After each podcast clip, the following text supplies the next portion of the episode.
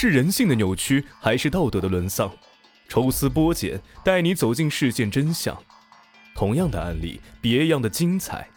欢迎收听《逢申大案纪实》。欢迎收听今天的大案纪实。咱们接着上一集继续讲述。晚上，邓喜春回家吃晚饭，躺在了床上。王伟在地上铺了一块塑料布，把玉霞的尸体从床底下拖出来，放到塑料布上。邓喜春吓得是毛骨悚然。王伟说：“啊，你把脸冲墙，我不用你。”王伟把余霞的尸体肢解之后，挖出了心肝脾肺肾。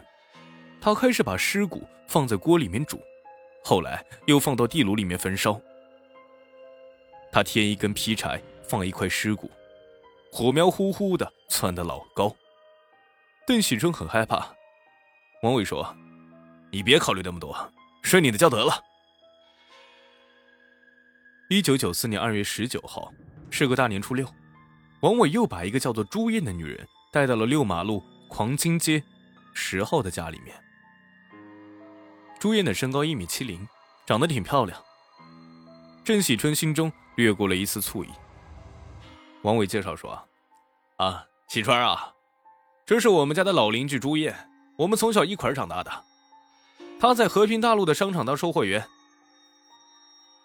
一听出这个名字，郑喜春心里老大的不乐意。她知道丈夫年轻时追求过朱燕，人家没同意。这回旧情人相聚，还能有自己的好果子吃吗？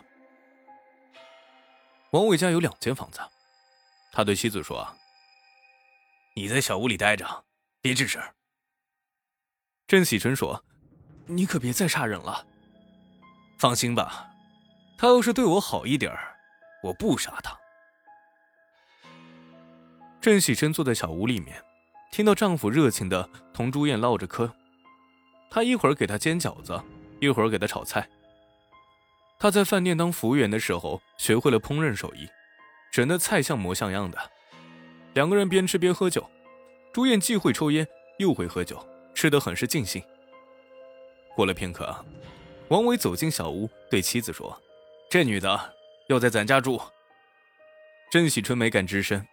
晚上六点钟，她突然听到大屋里面有搏斗的动静，出来一看，丈夫正死死地掐着朱燕的脖子，朱燕用手拽着王伟的胳膊。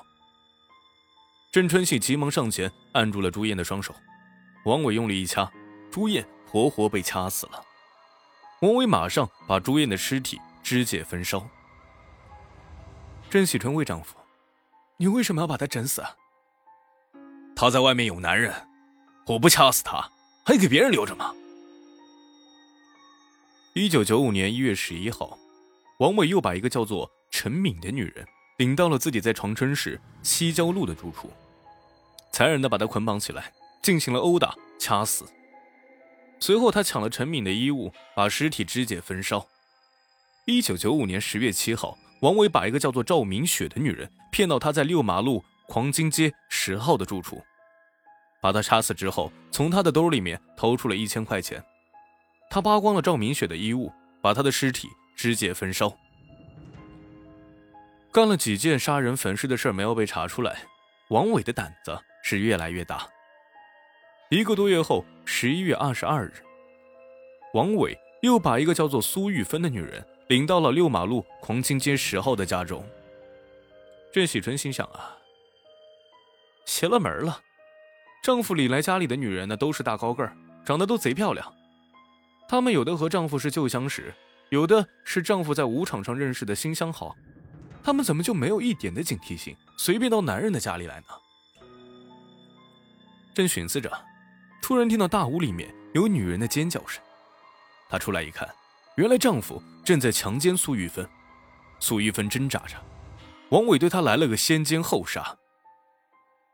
郑喜春不能容忍苏玉芬和王伟刚才发生的一幕，帮助王伟把苏玉芬掐死了。他们扒光了苏玉芬的衣服，两个人一道把苏玉芬肢解焚烧了。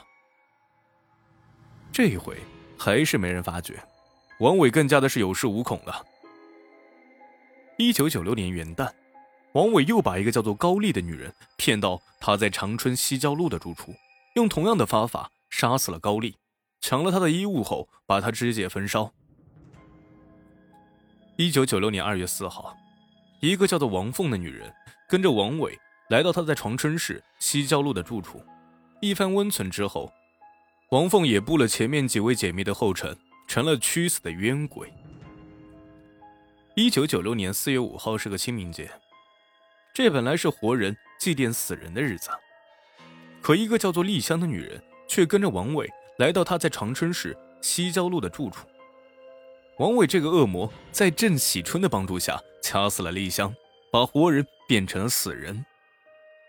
他摘下了丽香戴的耳环，扒光她的衣服，从兜里面掏出了三百块，把她的尸体肢解焚烧。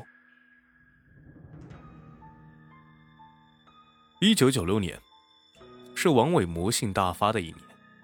狡兔三窟，他的多处住房为他的犯罪提供了便利。他出众的外表就像是诱饵，把一个个女人钓到了家中。这一年，他用同样的手段害死了十一个女人。他实施的杀人犯罪中，有的是先将被害人奸淫后掐死，有的是将被害人捆绑起来进行殴打后掐死。然后将尸体肢解焚烧。